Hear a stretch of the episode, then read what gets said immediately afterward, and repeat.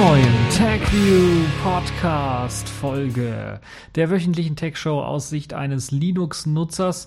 Und ich hatte ja bereits schon in der letzten Woche ein wenig über die Google I.O. geredet. Das wollen wir in dieser Woche auch wieder mal machen. Und zwar in Form einer, ja, kleine Na ein kleines Nachwehen der Google I.O., nämlich äh, das Projekt ARA wurde vorgestellt in Bild und Farbe.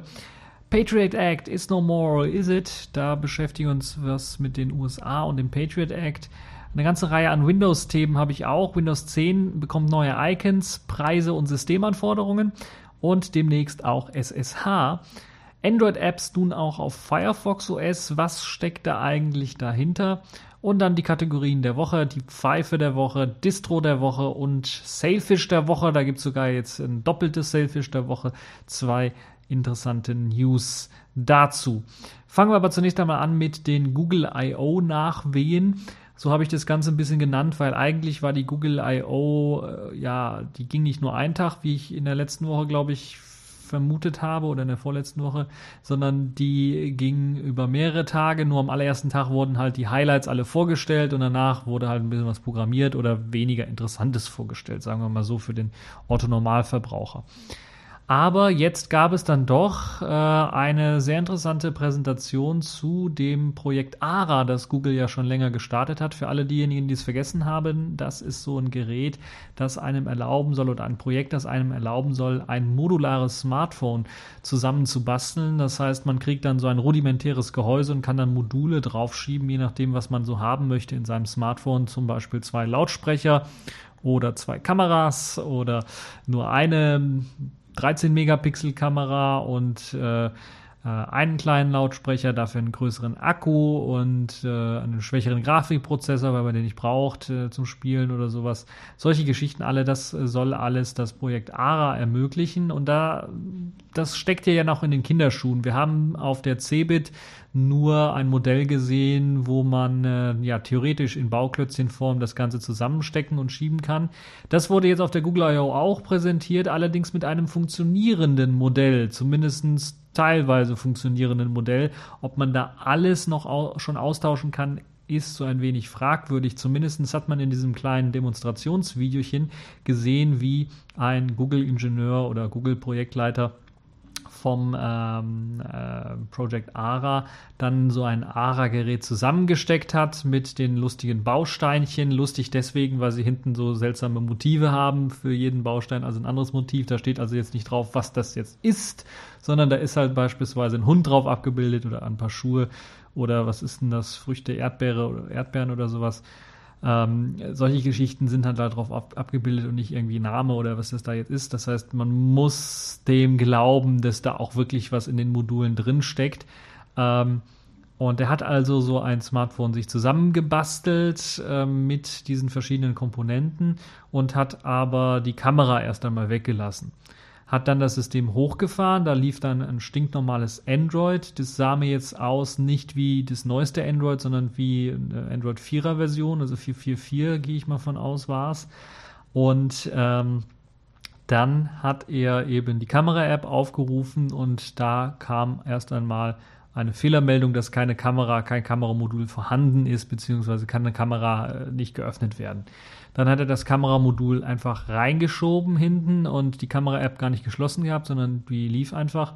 Und die Kamera-App hat gemerkt, okay, da ist jetzt ein Kameramodul und hat die Kamera ganz normal eingeschaltet. Das war also diese kleine Demo, die könnt ihr euch nochmal anschauen, wenn äh, die Beschreibung nicht genügt. Und ja, das ist die erste große Demo von diesem Project ARA Handy, diesem Prototypen. Ähm, der soll dann in Zukunft nicht nur so ein Kameramodul verkraften können, dass man es einfach ändern kann, sondern auch eben Prozessor, Akku, äh, Lautsprechermodule und so weiter und so fort sollen in dieses äh, sogenannte Endoskelett mit eingebaut werden können. Äh, das ist also dieser Rahmen, wo man halt die einzelnen Module draufpacken kann.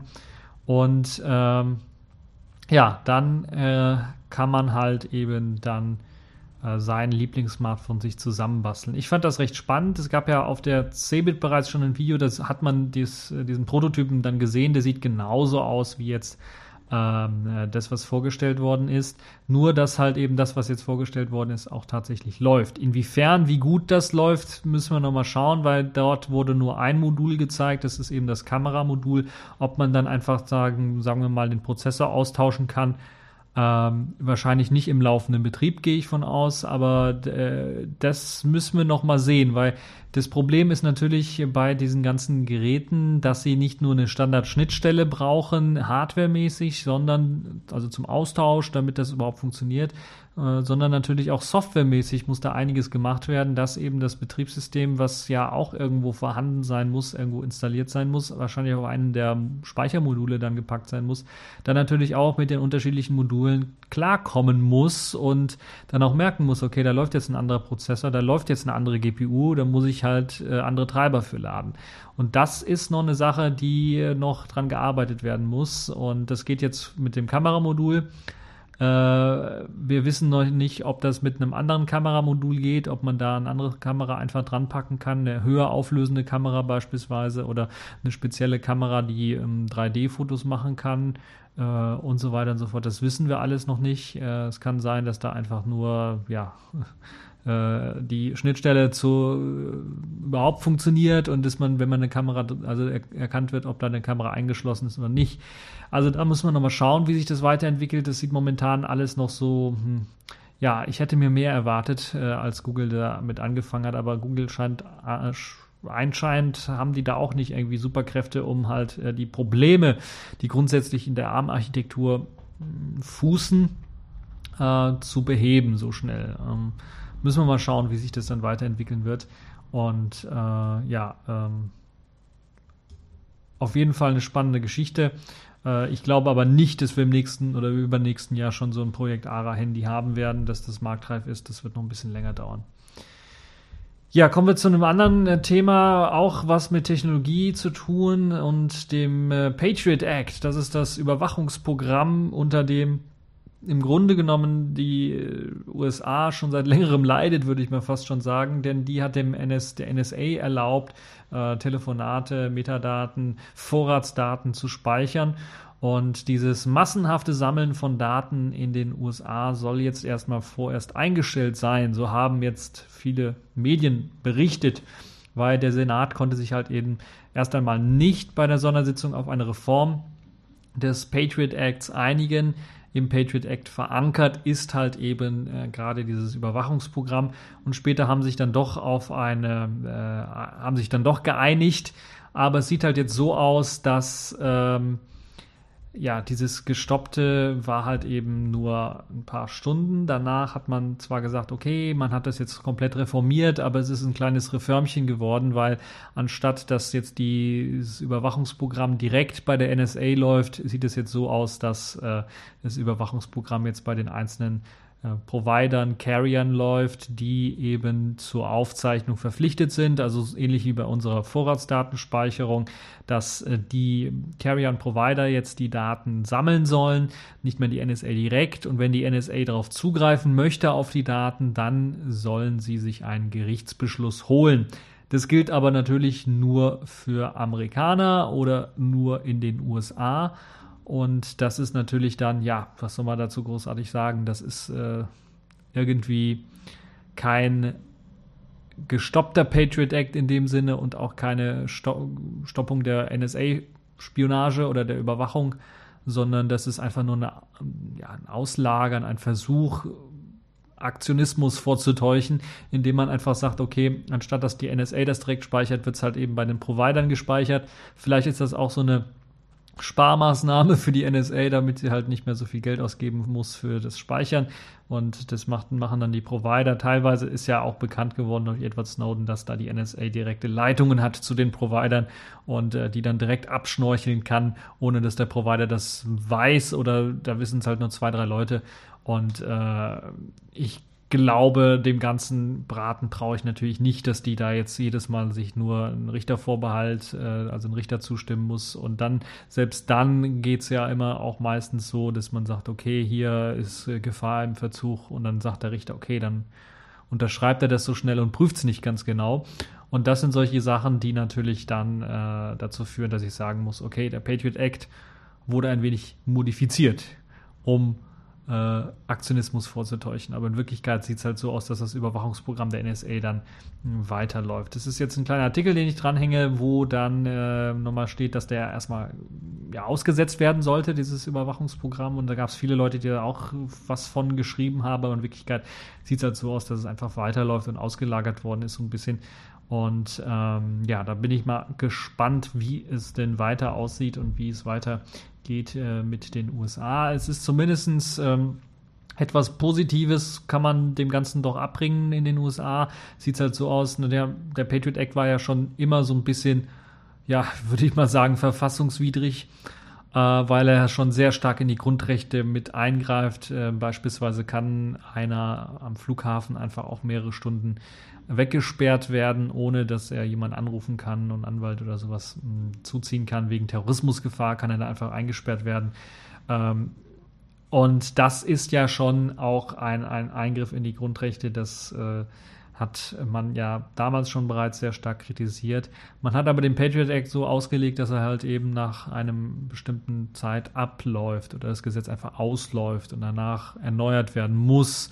Und äh, das ist vielleicht auch eine gute Geschichte, würde ich mal sagen, wenn es darum geht, Demokratie ein wenig ähm, besser zu machen, wenn es um so Gesetze geht, grundsätzlich vielleicht mal so Gesetze mit einem Ablaufdatum zu belegen, um die dann erneut im Parlament verhandeln zu müssen. Und äh, dann kann es nämlich so sein, dass dann einige Gesetze vielleicht nicht mehr die Zustimmung bekommen der Mehrheit des, ähm, in dem Fall Senats. Äh, und ja, da müssen wir mal schauen, äh, ob so etwas vielleicht nicht auch in Deutschland Sinn machen würde. Äh, wobei natürlich immer die Gefahr besteht bei solchen Gesetzen und ähm, selbst beim Auf Auslaufen des Gesetzes, dass wenn die Mehrheiten klar verteilt sind, auch im Bundestag, dass dann da das Gesetz einfach unendlich verlängert wird und immer und immer weiter. Nun ja, das also zum Patriot Act. Der ist also nicht beendet worden. Das NSA-Überwachungsprogramm ist nicht beendet worden, sondern ist einfach nur ausgelagert worden. Anstatt dass die NSA direkt die Daten sammelt, werden jetzt die Carrier und Provider dazu gebeten, die Daten zu sammeln. Was heißt gebeten, gezwungen, die Daten zu sammeln. Kommen wir mal wieder zu einem Thema, was dann doch mehr in Sachen Technik geht. Kommen wir zu den Windows-Themen, die es in dieser Woche gab. Denn es gibt, äh, oder es näherte sich äh, das Erscheinungsdatum von Windows 10. Das fand ich sehr lustig. Äh, die Ankündigung, dass Windows 10 jetzt bald rauskommt, äh, ist bei einigen Leuten auf Windows 7 oder 8.1-Rechnern oder 8-Rechnern äh, dadurch äh, zutage getreten, dass auf einmal ein neues Systray-Icon aufpoppte und denen gesagt hat, hier äh, melde dich doch an für das neue Windows 10 äh, Vorbestellprogramm, weil Windows 10 kommt bald raus und wenn du es kostenlos haben möchtest, dann musst du dich schon mal anmelden, damit wir dir ein Kontingent einrichten oder dir schon mal äh, dich schon mal reservieren für eben eine Version für den Download. Äh, das ist schon ein bisschen creepy, muss ich ganz ehrlich sagen, wenn, und das zeigt schon ein bisschen das, was Microsoft eigentlich alles auch machen kann, weil ich hätte nicht gedacht, äh, eigentlich habe ich es gewusst, aber na gut, äh, man hätte vielleicht, die viel, die Mehrzahl der Leute hätte nicht gedacht, dass äh, Microsoft dann einfach auch mal so ein Programm einfach aus der Ferne äh, einem, ohne dass, dass, dass man es weiß, installieren kann. Und das haben sie in dem Fall gemacht. Das ist halt eben dieses Beta, äh, nicht Beta, sondern dieses ähm, Anmeldeformular für Windows 10, das sie da auf den Rechner geschoben haben, das dann so ein Systray-Icon anzeigt und ein nettes Pop-up, zumindest bei der klassischen Windows-Oberfläche. Ich weiß nicht, wie es bei der Modern UI aussieht. Ja, ähm, es gibt aber auch ein paar andere Sachen. Es gibt ähm, interessante Geschichten, was die neuen Icons angehen von der Microsoft Windows Build 1030 von Windows 10. Dort kann man ein neues Icon-Design äh, bewundern. Dort sieht man dann auch so ein bisschen in dem Artikel äh, von Golem, wie das denn aussieht mit der Iteration der verschiedenen Icons. Also da hatten sie erst einmal das Windows Vista oder seit Vista und Windows 7 eingeführte Icon-Theme. Dann das in den anderen Beta-Versionen sehr simplistisch gehaltene, muss ganz ehrlich sagen, äh, isometrische Icons. Das erinnert mich so ein bisschen an BOS und Haiku. Äh, so sehen die zumindest aus, die Icons. Und ähm, ja, die neuen Icons sind dann so eine Mischung aus diesen isometrischen und den alten Windows 7 oder 8.1er Icons. Ähm, und ja, sind auch ein bisschen nicht mehr so rund, rundlich, sondern eckiger. äh, haben noch so ein bisschen eine isometrische Form, aber sind moderner als äh, die Icons davor. Äh, sieht auf jeden Fall sehr spannend aus. Ihr könnt euch das Ganze natürlich anschauen, zusammen mit einigen Screenshots, wie das dann jetzt wirklich im, im äh, Betrieb aussieht, wenn man äh, Windows 10, diese aktuelle Version dann, äh, diese aktuelle Bild dann, die 10.130 dann mal ausprobiert, äh, wie die Icons denn so aussehen. Äh, also ich muss ganz ehrlich sagen, also das sieht nicht so schlecht aus, wie man das eventuell vermuten könnte, wenn man nur die paar Icons so sieht. Also es sieht schon recht ordentlich aus. Ähm, es gibt noch weitere Windows 10 News. Also ich habe ja bereits gesagt, es gibt dieses Vorbestellungsprogramm. Also wenn ihr euren Windows 7 oder 8.1 äh, PC dann hochfahrt, äh, dann werdet ihr vielleicht so ein kleines Pop-up bekommen oder ein Sister-Icon, wo ihr euch voranmelden könnt. Und dann kriegt ihr Windows 10 auch kostenlos. Also das gibt es wirklich tatsächlich auch kostenlos. Es gibt aber dann, wenn ihr das wirklich auch kaufen wollt oder wenn ihr das in dem ersten Jahr jetzt nicht hm, kostenlos herunterladen wollt, ähm, dann müsst ihr ein bisschen was zulangen. Das kostet, äh, die Dollarpreise sind jetzt erstmal veröffentlicht worden, also im Euro-Raum könnte das vielleicht ein Ticken billiger sein oder einfach äh, die Dollar in Euro-Preise könnt ihr euch dann denken.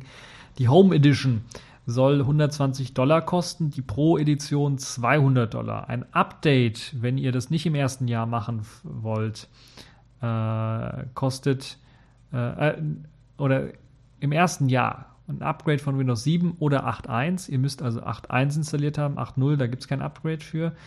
Äh, kostet nichts, ist also kostenlos. Und auch nach Ablauf dieses äh, Jahres, wenn man eben das Upgrade gemacht hat, gibt es keine weiteren Kosten. Das heißt, ihr könnt jetzt, deshalb gibt es ja halt eben dieses Vorbestellungsprogramm, einfach äh, euer Windows-Version updaten. Ähm, äh, wie es denn aussehen wird danach mit einem Upgrade, müssen wir mal schauen. Es kann sein, dass ihr wirklich die Preise zahlen müsst, 120 äh, Dollar, also mindestens für die Home-Edition. Es wird auch die Möglichkeit geben, wenn ihr euch die Home Edition geholt habt und oder ihr habt geupgradet und habt die Home Edition bei euch und wollt aber auf die Pro Edition updaten, müsst ihr nochmal 100 Dollar bezahlen. Das halte ich ein bisschen was happig, für recht happig, muss ich ganz ehrlich sagen. Äh, zudem, äh, zumal natürlich dann auch der Preis, wenn man uns, äh, wenn man die Home-Version kaufen würde, 120 Dollar und wenn man die Pro-Version kaufen würde, 200 Dollar, nur 80 Dollar auseinander liegt. Also das ist schon ein bisschen seltsam. Das ist aber nicht die einzige Seltsamkeit, weil eigentlich habe ich gedacht, äh, nachdem jetzt hier der Nadella bei Microsoft äh, angestellt ist und so ein bisschen was Veränderungen gemacht hat und ich eigentlich auch den Weg und die Richtung, die in Windows 10 gegangen ist, so bisschen eigentlich befürwortet habe und eigentlich positiv dort reingeguckt habe, kommen jetzt doch dann die Knüller. Jetzt, wenn es konkret wird, kommen dann so Knüller raus. Das eine war, was mir ein bisschen aufgeschlagen ist, natürlich die vielen verschiedenen Versionen, aber das ist noch verkraftbar. Aber jetzt sieht halt so aus, die Einschränkungen, die die verschiedenen Versionen mitbringen, sind teilweise sowas von lächerlich, dass ich gar nicht mehr weiß, was ich dazu sagen soll. Ein Beispiel gefällig. Bei der Home-Edition soll es automatische Updates geben und diese automatischen Updates lassen sich nicht abschalten. Ihr habt richtig gehört. Ich habe, wenn ich Windows 10 installiere, nicht die Möglichkeit zu sagen, ich möchte keine Updates installieren, sondern die werden automatisch installiert. Ich lasse, also ich kann die nicht abschalten. Zumindest ist das nicht vorgesehen.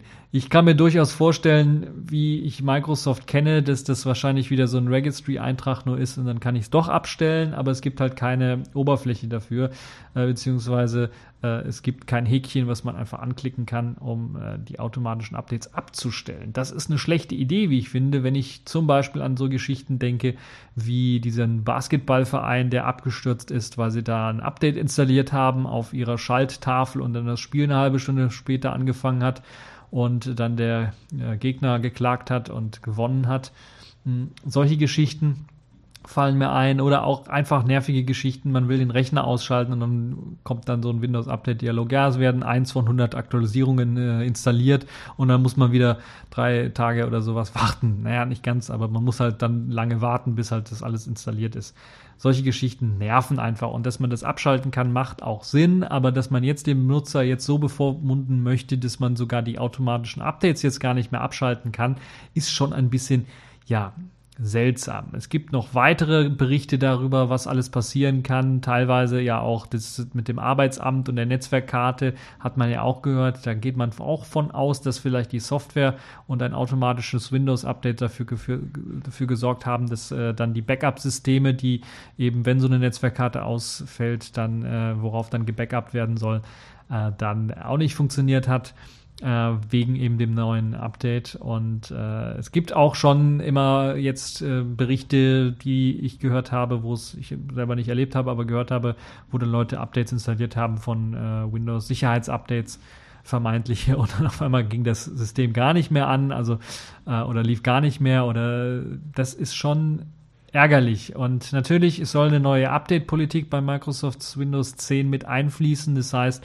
dass da ähnlich wie bei Linux dann auch vorher mal eine kleine Gruppe von Leuten dann die Updates testet äh, und dass man sich da auch extra freischalten kann für. Und dass natürlich dann die Updates stabiler sein sollen. Trotzdem halte ich das dann doch schon für, äh, ja, für einen What the fuck. Was soll denn das, dass man die Updates nicht ausschalten kann, die automatischen? Also ich verstehe es nicht. Da braucht man mindestens Windows 10 Pro für. Das heißt, man muss sich die Pro-Variante holen, damit man halt äh, ja äh, dann ähm, die Updates ausschalten kann.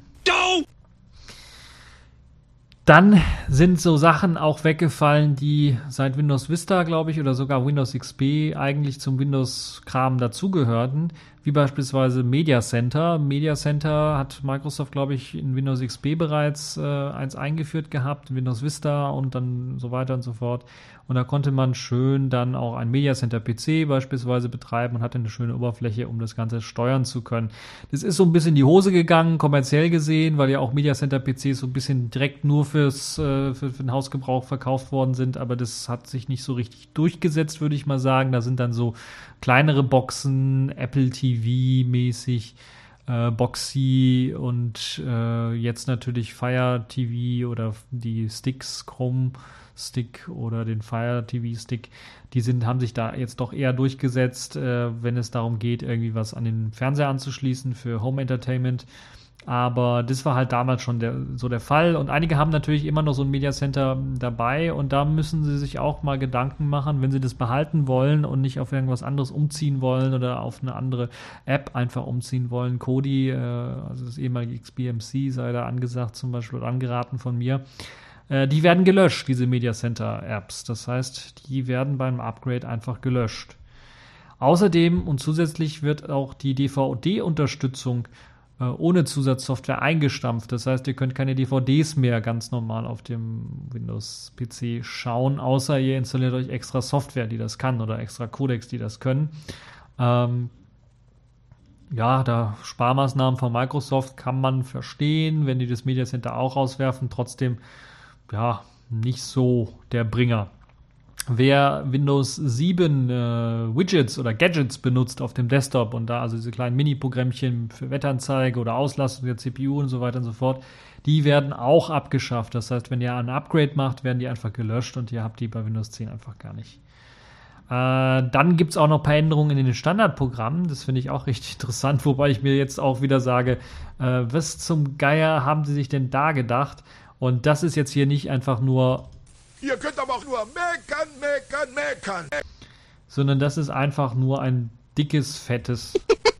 LOL. Die haben das Spiel Hearts, also dieses Kartenspiel, was glaube ich seit Anbeginn von Windows irgendwie mit dabei war, äh, oder zumindest seit Windows XP oder 2000 oder sowas mit dabei war. Das verschwindet jetzt und stattdessen gibt es Candy Crush Saga für Windows, das dann in Windows 10 ausgeliefert wird. Das ist natürlich äh, ah, kein adäquater Ersatz, würde ich mal fast schon sagen. Für die Leute, die noch ein USB-Diskettenlaufwerk ihr eigen nennen und da wirklich noch Disketten pflegen und benutzen, äh, mit alter Software beispielsweise oder sowas, die werden nicht mehr out of the box unterstützt. Das heißt, da gibt es keine Treiber mehr in Windows 10, sondern da müsst ihr euch Treiber runterladen.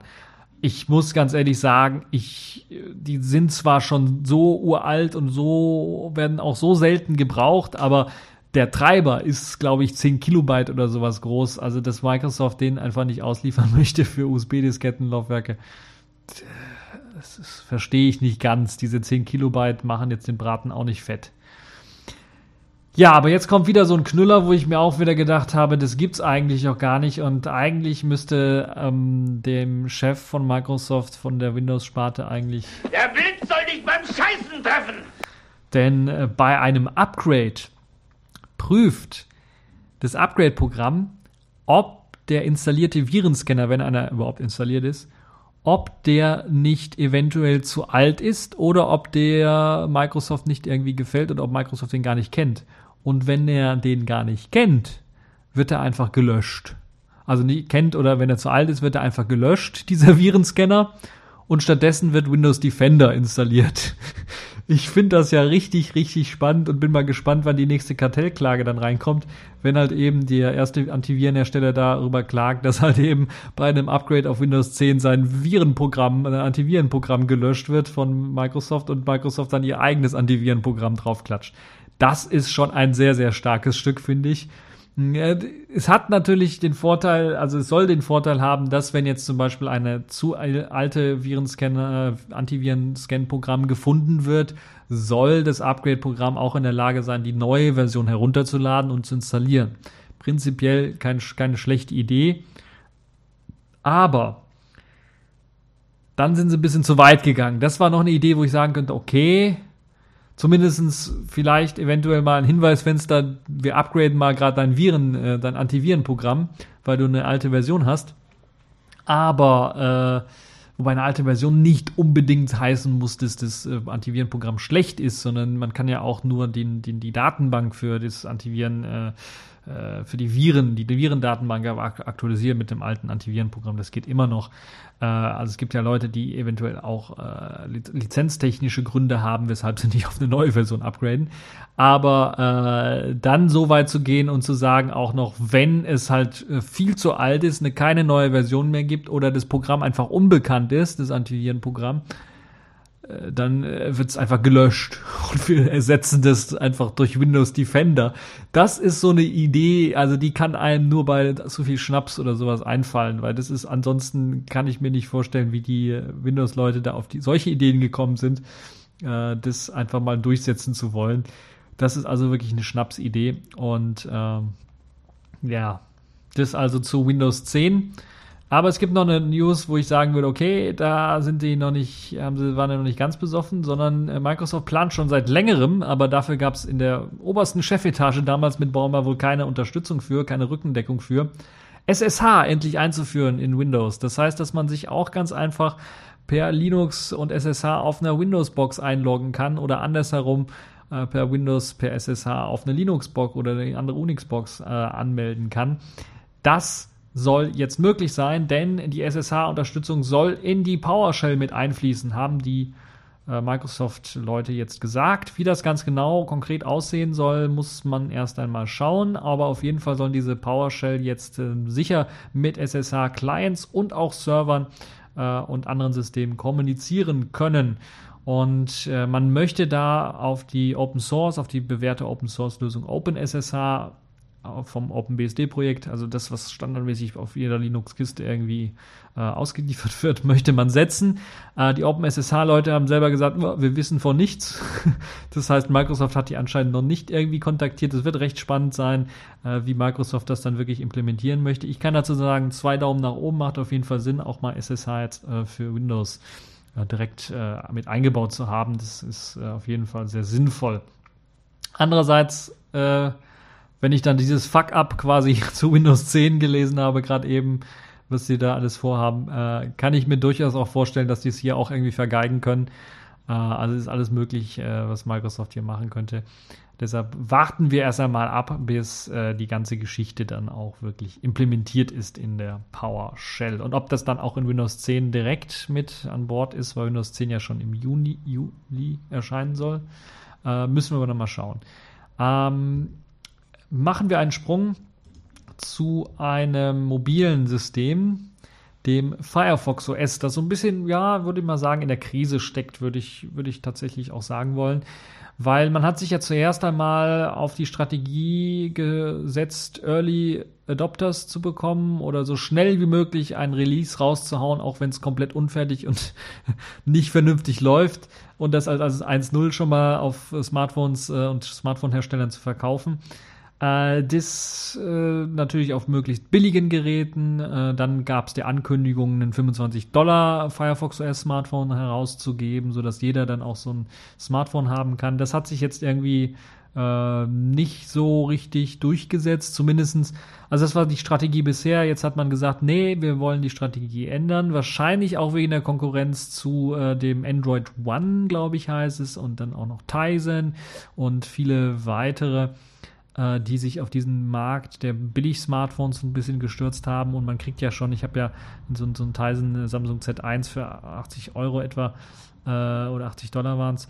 Äh, da kriegt man halt schon ein äh, recht ordentliches System, das deutlich besser läuft als äh, die Firefox-Geräte für den gleichen Preis, Firefox OS-Geräte, und wo man einfach mehr mitmachen kann. Und vielleicht hat auch Mozilla da gesehen, okay, wir kommen dagegen nicht an, wir wollen jetzt eher auf Qualität setzen.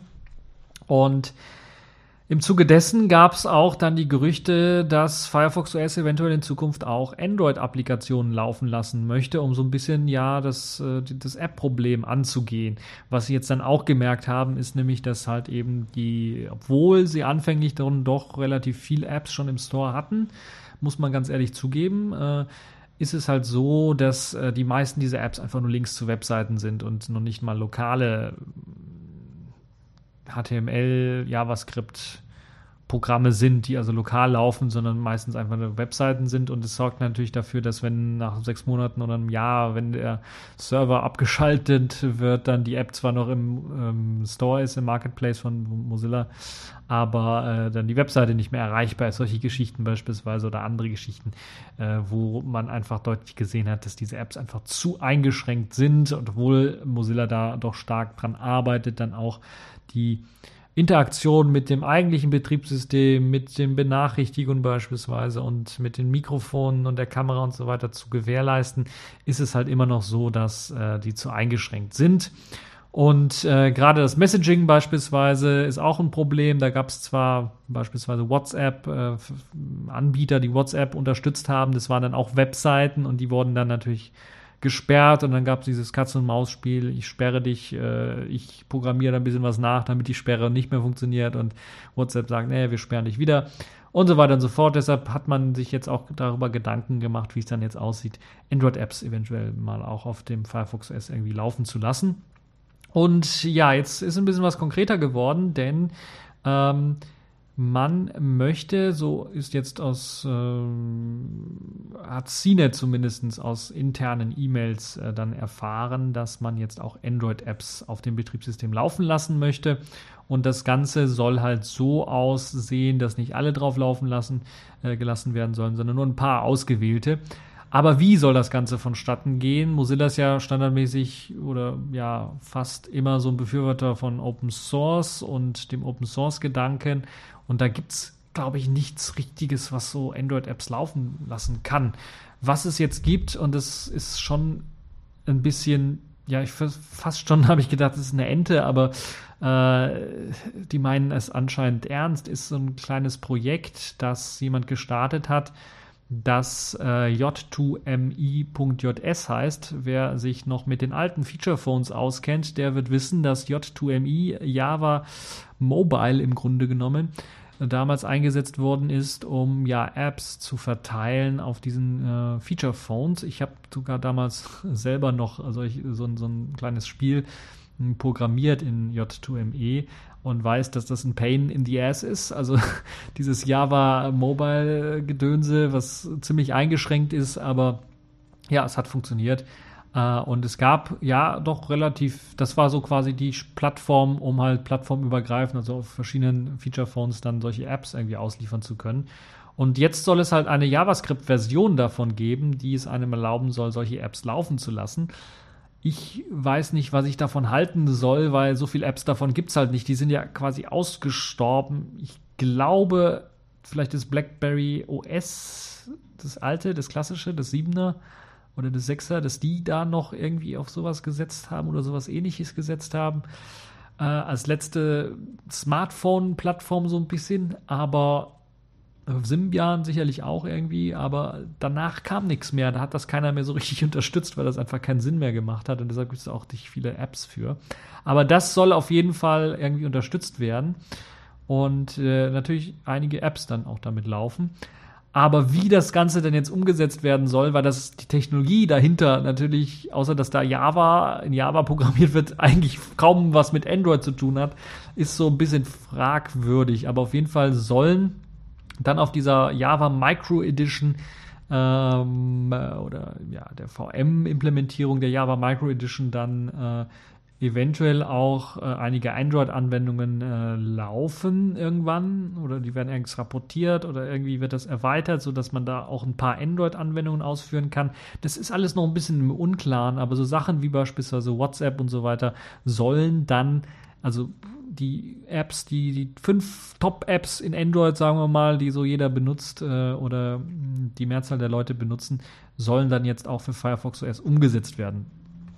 Ob das dann direkt läuft, dass man da ein APK ausführen kann, wage ich mal sehr zu bezweifeln. Ich gehe mal eher davon aus, dass die da äh, ja irgendwie versuchen, äh, das WhatsApp von der Android-Version irgendwie zum Laufen zu bringen mit eben dieser J2ME JS-Implementierung und dann vielleicht mal sowas in ihren Marketplace reinhauen oder um Erlaubnis bitten bei WhatsApp, das in den Marketplace reinhauen zu können. Ich bin mir nicht sicher, ob das die Antwort ist äh, für Firefox OS und für den App-Mangel dort. Ich gehe eher davon aus, dass das Ganze ein fast schon verzweifelter Versuch ist, da irgendwie was zum Laufen zu bringen. Ich könnte mich natürlich komplett irren und das Ganze könnte richtig groß werden, indem sie halt eben das Ganze wirklich in JavaScript nachprogrammieren und dann es erlauben würden, ja nicht nur auf ihrem Firefox OS lauffähig zu machen, sondern in jedem Firefox-Browser man dann auf einmal irgendwie Android-Applikationen ausführen könnte.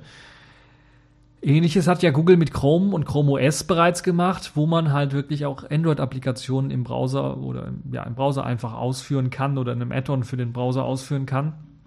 Und vielleicht ist das so die Antwort von Mozilla, das äh, eventuell in einem Open Source Weg dann auch machen zu können und das vielleicht noch JavaScript, sodass das browserübergreifend möglichst läuft und eventuell dann auch vielleicht sogar äh, im, äh, äh, im Chrome, dass wir das dann einmal sehen, dass das da läuft oder im Chromium, dass wir das auch mal sehen, dass dann halt eben die Version dort äh, auch läuft. Ja, ähm, das also zum Firefox OS und wie sie da versuchen, irgendwie Android-Applikationen zum Laufen zu bringen. Äh, müssen wir mal schauen. Ich werde ein bisschen was dranbleiben, aber das sieht alles für mich noch eher nach sehr, sehr viel Gebastel aus. Ja, kommen wir weiter zu einem Thema, das äh, jetzt äh, das Thema äh, der Pfeife der Woche ist. Und da haben wir auch äh, schon wieder ähm, einen alten Bekannten, nämlich Microsoft. Accepted. Connecting. Complete. System activated. All systems operational.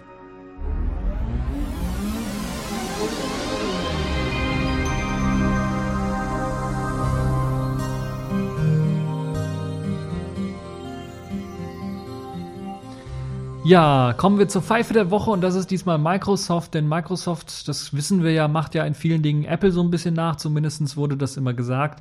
Äh, in anderen Dingen macht Apple irgendwie Microsoft nach, aber in dem Fall kann man durchaus sagen, dass Microsoft Apple ein bisschen nachmacht, nachdem wir Apple als äh, Pfeife der Woche hatten, quasi mit den äh, Strings, die dazu geführt haben, dass eben das ganze iOS-System abgekratzt ist gibt es jetzt eben ein Problem in Skype, denn bei einer bestimmten Zeichenkette, die man per Skype schickt, sieht es halt so aus, dass der Skype-Client abstürzt und das auch auf fast allen Plattformen, das heißt vor allen Dingen auf der iOS-Plattform äh, auf Android, ähm, auf Windows. Äh, der Mac-Client hingegen, der lässt sich nicht beeindrucken, stürzt nicht ab. Ich gehe davon aus, dass der Windows-Client dann auch nicht abstürzt äh, der, der, der Linux-Client ähm, äh, auch nicht abstürzt, weil die sind beide in Qt geschrieben, damit das eben plattformübergreifend funktioniert. Bei der Windows-Anwendung soll es halt so aussehen, dass es abstürzt. Auch der Android-Client stürzt ab und auch der iOS-Client stürzt ab. Das heißt, äh, ja, das ist schon richtig, richtig krass. Achso, Windows-Client für die Modern UI, also für die Kacheloberfläche stürzt nicht ab. Der verwendet anscheinend eine andere Basis. Das zeigt schon so ein bisschen, dass Microsoft da auch irgendwie geschlampt hat, aber dass sie zumindest Code-Sharing betreiben und dann den gleichen Fehler äh, in äh, die gleiche Anzahl von Apps so ein bisschen äh, mit reingepackt hat oder eine Vielzahl von Apps mit reingepackt hat. Es sieht jetzt so aus, dass Microsoft auch direkt reagiert hat. Also es sieht halt nicht so aus, dass das ein Totalausfall ist, aber es ist halt schon so, dass wenn euch einer das schickt, das Skype dann tot ist komplett. Also es stürzt nicht nur ab, sondern wenn ihr es dann starten wollt, dann ist ja das Chatlog, was geladen wird, stürzt dann wieder ab. Das heißt, ihr habt das komplett kaputt. das heißt, ihr müsst entweder denjenigen, der euch die Nachricht geschickt hat, dazu äh, bringen, dass er irgendwie die Nachricht löscht, wenn das möglich ist, oder editiert, dass, das, dass er die Zeichenkette raus äh, raushackt. Ansonsten seid ihr halt eben wieder, äh, ist es halt wieder äh, kaputt. Das heißt, es startet dann gar nicht mehr. Es wurde schon reagiert von Microsoft. Sie haben gesagt, okay, das ist ein Problem, das äh, wir. Und äh, es gibt auch schon eine neue Windows-Client-Version im Skype-Forum zumindest, noch nicht offiziell, so wie ich es gesehen habe. Das ist jetzt die Nachricht vom 4. Juni. Vielleicht ist das mittlerweile, hat sich das mittlerweile geändert. Äh, und auch der iOS-Client soll äh, aktualisiert werden und äh, sind, äh, ist zwar nicht ganz ersichtlich, dass da jetzt dieser Fehler behoben worden ist, aber er soll dort auch behoben worden sein. Trotzdem, also Microsoft hat Kompliment schnell reagiert, um das Problem zu lösen, äh, aber in dem Fall ist es halt schon äh, sehr interessant, äh, dass da äh, das Ganze dann äh, auch abkratzt. Ja, ähm, bin mal richtig gespannt, äh, wie äh, das Ganze denn. Achso, äh, vielleicht noch äh, die, den Fehler selber oder die Zeichenkette selber. Das ist nämlich nicht sowas wie bei, bei äh, iOS oder bei Apple, wo das dann halt so wirklich so kryptische Zeichen waren, sondern das ist jetzt ein ganz einfaches HTTP Doppelpunkt Doppelslash und dann einfach nochmal einen Doppelpunkt dranhängen. Und das hat dafür geführt, dazu geführt, dass das Ganze dann auch wirklich komplett abkratzt. Äh, also wahrscheinlich ein Parsing-Fehler wegen der URLs.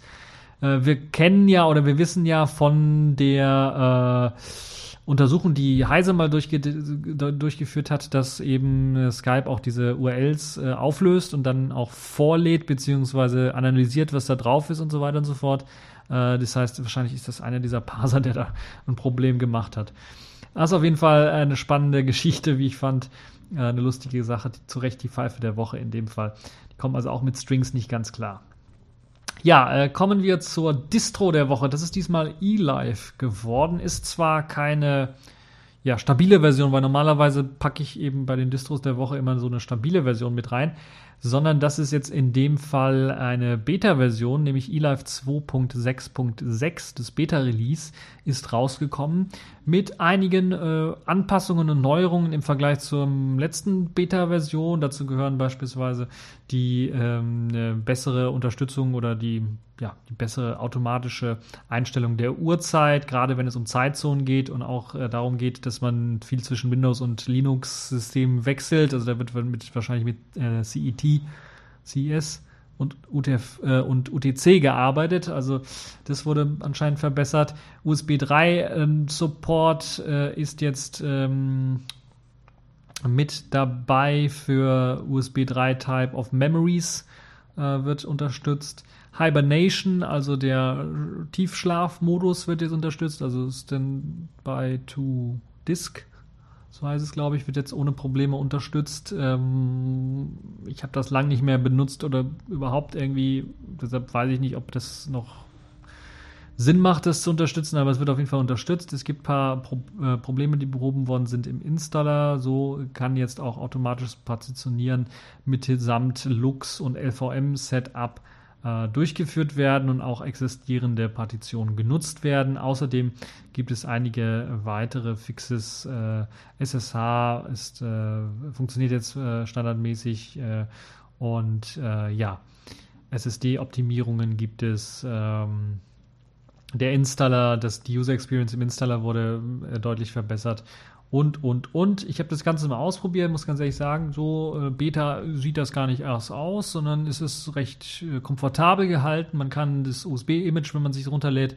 ähm, starten und wenn man es startet, wird man beim ersten Mal gefragt, wenn man äh, äh, Nvidia oder ATI-Karte hat, ob man die dementsprechenden proprietären Treiber installieren möchte, bevor die Oberfläche die grafische hochfährt, wird man das bereits gefragt äh, in der mh, mm, Textkonsole und kann dann sagen ja und dann wird einfach auch der Treiber direkt installiert und dann erst die grafische Oberfläche gestartet mitsamt dem Treiber, was ich sehr nett finde.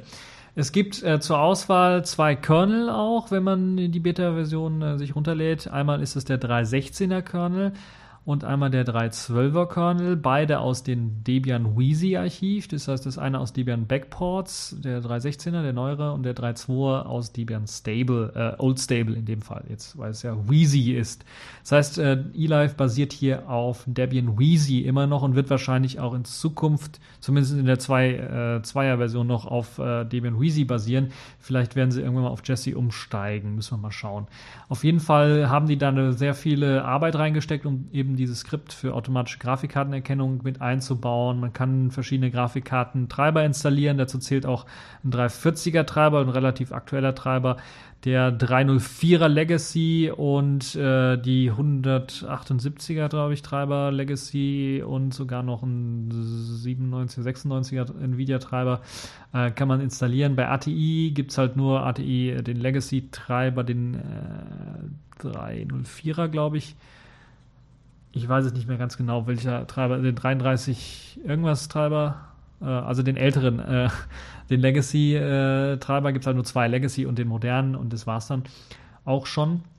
eLave ansonsten ist, äh, ja, kommt ausgestattet daher, wie man es eigentlich kennt, auch von den vorhergängigen Versionen. Das heißt, sehr viel Multimedia-Support wird ausgeliefert. Es wird eine Reihe von Musikplayern oder Musikverwaltungen ausgeliefert. Audacious beispielsweise wird ausgeliefert, aber auch Rhythmbox. Äh, es gibt äh, für Leute, die Mediabearbeitung machen wollen, gibt es Blender mit an Bord direkt. Inkscape, GIMP ist mit dabei. Als Bildviewer ist GQ View mit drin. Ähm, Dateimanager hat man Thuna genommen. Das liegt vor allen Dingen daran, weil man bei eLive nicht auf äh, das aktuelle E19 oder E18 äh, setzt, sondern auf E17 immer noch setzt. Also E17 wird dort immer noch eingesetzt. Und äh, wahrscheinlich aus dem Grund, dass da mehr, Mo mehr Module sind, äh, beispielsweise das Engage-Modul, dieses Dock am unteren Bildschirmrand, was standardmäßig eingeblendet ist, und natürlich könnt ihr das Ganze modifizieren und verändern, wie ihr das äh, gerade wollt, wie ihr lustig seid.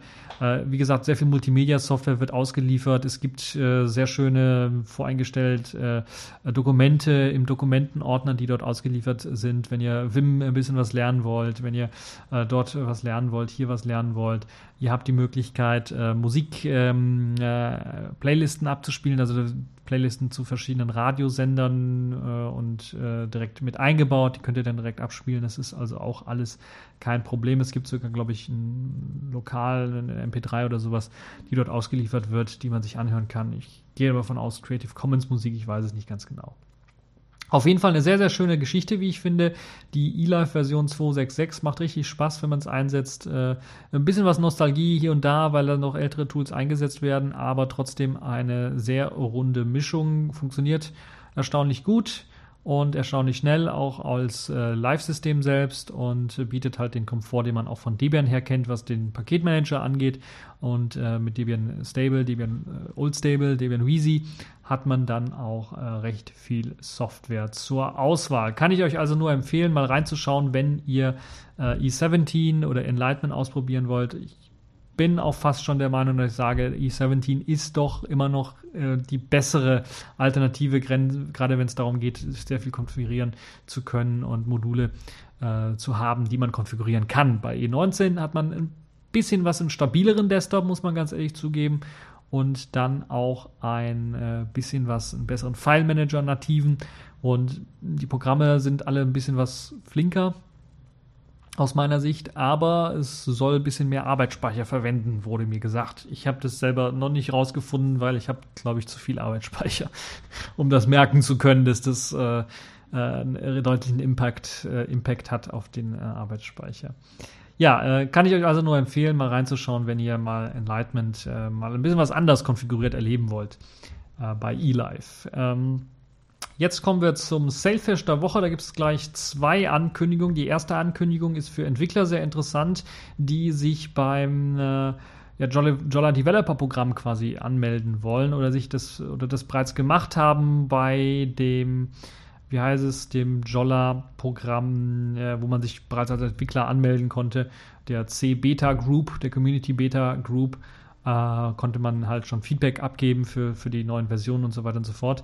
Dort gibt es jetzt ein Programm, das äh, soll euch Entwicklern, die vielleicht fürs Jolla äh, entwickeln wollen, für Selfish entwickeln wollen, ein Tablet zur Verfügung stellen, noch vor dem Release des eigentlichen Tablets, damit ihr schon ein bisschen was entwickeln könnt darauf und anpassen könnt und vor allen Dingen Feedback senden könnt.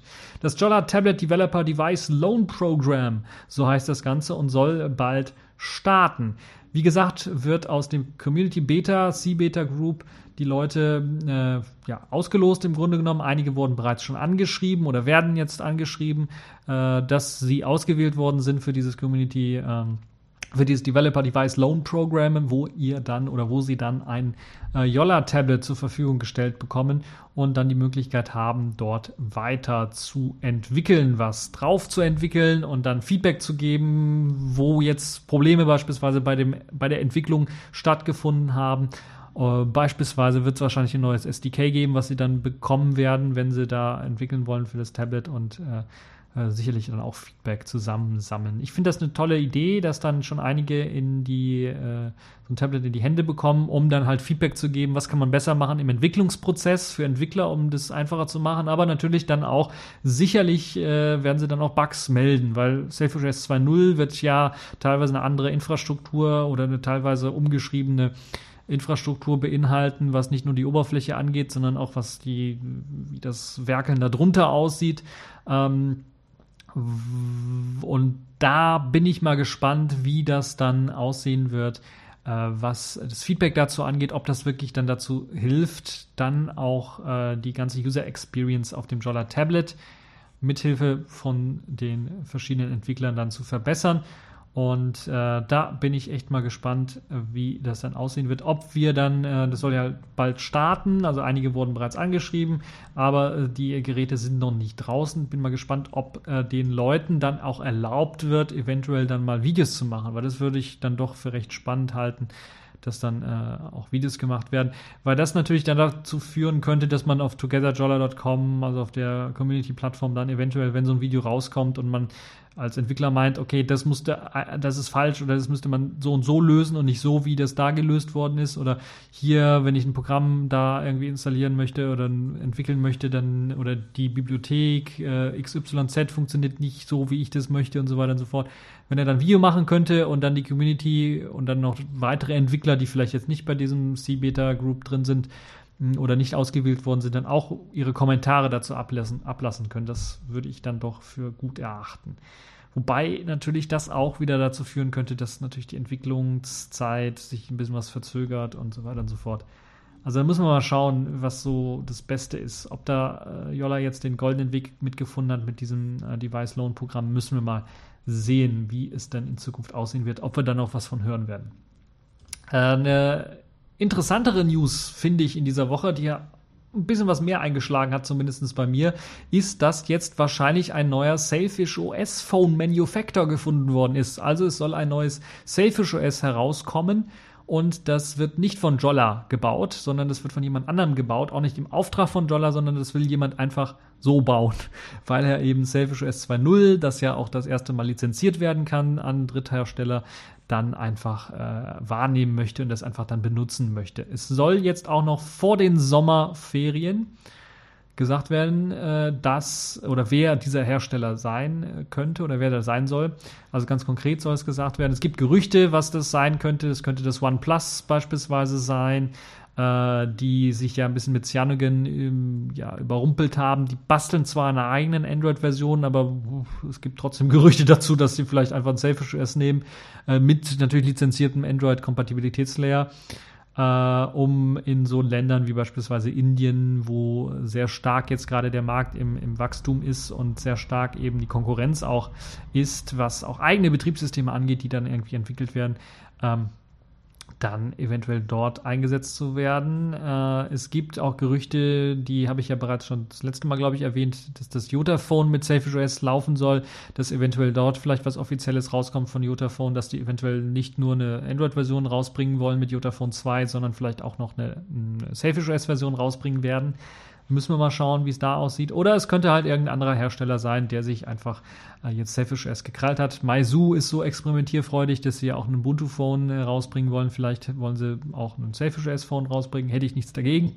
Oder irgendein anderer Hersteller, Huawei beispielsweise, äh, oder andere, die sich nach einem Betriebssystem umsehen, um noch irgendwie eine Besonderheit in ihr äh, Repertoire mit aufzunehmen oder mal einfach mal was Neues liefern wollen. Außerhalb von Android, wo ja Android auch mit, nicht nur mit der L-Version, aber jetzt auch mit der M-Version äh, immer mehr so ein bisschen sich abschottet, auch gegenüber Veränderungen des Herstellers äh, in Android selber und äh, man eventuell dann doch einen anderen Weg gehen möchte.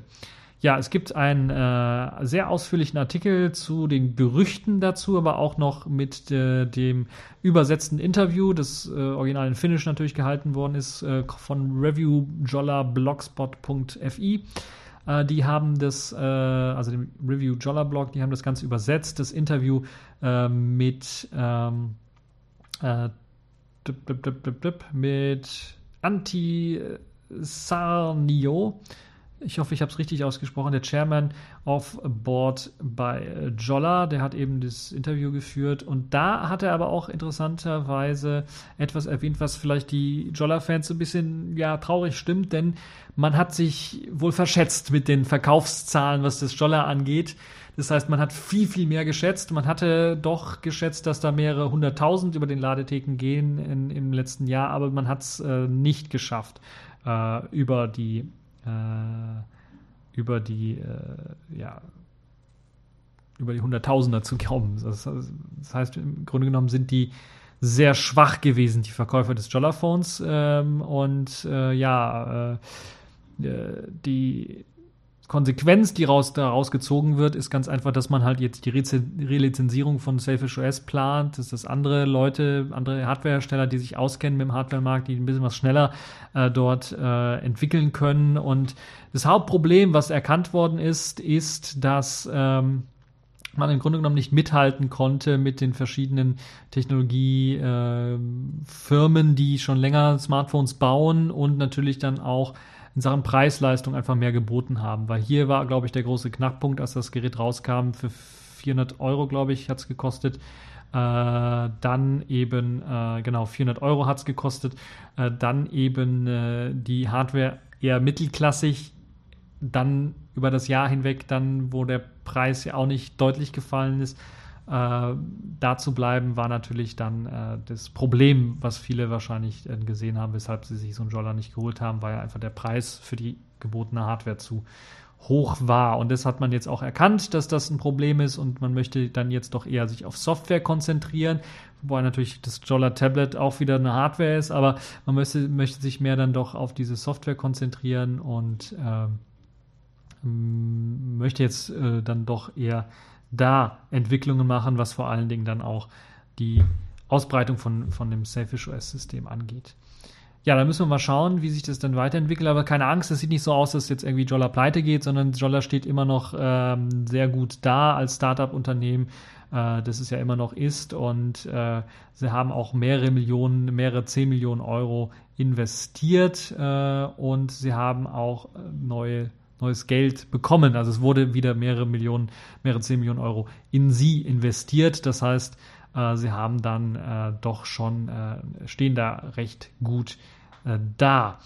Äh, interessant sind auch die Zahlen, die Zahlen für wie viel äh, die Entwicklung an Selfish OS im Jahr so ungefähr kostet. Da sie jetzt bisschen was mehr ein Jahr äh, am Ruder sind oder mit, mit Selfish arbeiten, sieht es halt so aus, dass zum Beispiel sie genauere Zahlen haben. 20 Millionen Euro verbrauchen sie etwa äh, pro Jahr für die Entwicklung von Selfish OS. Das ist schon recht ordentlich, würde ich sagen. Ich weiß nicht, wie es mit anderen Herstellern aussieht. Da gibt es also keine richtigen Vergleichswerte, aber das ist schon sehr ordentlich, würde ich mal sagen. Und äh, ja, das ist eben das, was dort in dem Interview angesprochen worden ist. Und in dem Interview wurde eben dann auch gesagt, dass noch vor den Sommerferien dann auch noch ein externer Hardware-Entwickler Selfish OS lizenzieren möchte und ähm, dann verwenden möchte. Jolla gibt Selfish OS übrigens dann auch äh, kostenlos an die ähm, äh, Entwickler, also an die, an die Telefonentwickler, an die Smartphone-Entwickler. Das heißt, da muss man nichts für bezahlen, man muss keine Lizenz sich holen, sondern es wird kostenlos vergeben. Vielleicht doch über eine Lizenz irgendwie, aber es wird kostenlos vergeben. Und die äh, Art, wie dann Geld verdient wird, ist halt eben, dass man äh, ein Revenue, also sich ein kleines äh, Stückchen von äh, den Online-Verkäufen durch die Geräte dann ein, äh, einholen möchte. Also da hat ein wenig was verdient. Wie es dann aussehen wird äh, mit eben der Android-Unterstützung, ob die dann auch mit lizenziert wird, ob die kostenlos weitergegeben wird. Ich glaube nicht, dass das Jolla kann. Oder ob die Hardwarefirma, der, der Telefonhersteller dann das separat in einem Lizenzvertrag mit eben dem ACL-Hersteller Myriad, glaube ich, war es. Ich habe es vergessen, wie die ganz genau heißen. Äh, dann äh, erstellen muss, das müssen wir erstmal schauen. Also da bin ich echt mal gespannt. Jetzt es kann ja nicht mehr so lange dauern, äh, dass äh, sie äh, dann eben, äh, soll halt eben vor den Sommerferien sein. Ich hoffe, dass das stimmt und bin mal gespannt, was dann dort announced wird. Also können wir alle drauf gespannt sein, falls ihr, falls euer Jollaphone kaputt gegangen ist, ein neues Selfish OS Phone haben wollt, ihr so in die Bedienung mit eingestiegen seid, dass ihr jetzt schon gar nicht mehr ein anderes System bedienen könnt oder jedes Mal wischt und wischt und merkt, verdammt, das geht ja gar nicht dann äh, könnte ein bisschen euch Hoffnung gegeben werden, dass in diesem Jahr dann doch noch ein Dritthersteller dann ein äh, Smartphone mit Selfish OS herausgeben wird. Das vielleicht, oder bin ich mir fast sicher, mehr Power haben wird als das Jolla Smartphone selber. Ja, das also dazu, da bin ich echt mal gespannt, äh, was das für ein Hersteller sein wird, wer das dann wirklich sein wird und ob und wo das Gerät dann auch, äh, auch äh, ausgeliefert wird. Also ich hoffe, dass das dann auch, äh, dass ich da jetzt nicht Leute falsche Hoffnung mache und das Gerät wird nur in Indien verkauft, sondern dass das dann auch äh, weltweit äh, oder zumindest in Europa dann äh, verkauft wird. Ja, das war's dann auch schon für diese TechView Podcast Folge. Das war's nicht nur für das letzte Thema, sondern auch für die ganze Folge. Ich hoffe, es hat euch gefallen, ihr habt Spaß dran und ich wünsche euch noch eine schöne Zeit. Genießt das super sonnige Wetter draußen. Ich hoffe, dass ihr jetzt kein Gewitter habt wegen den heißen Temperaturen und dem sonnigen Wetter, sondern dass der Sommer jetzt auch wirklich da ist. Und äh, ja, habt viel Spaß und äh, bis zur nächsten Folge.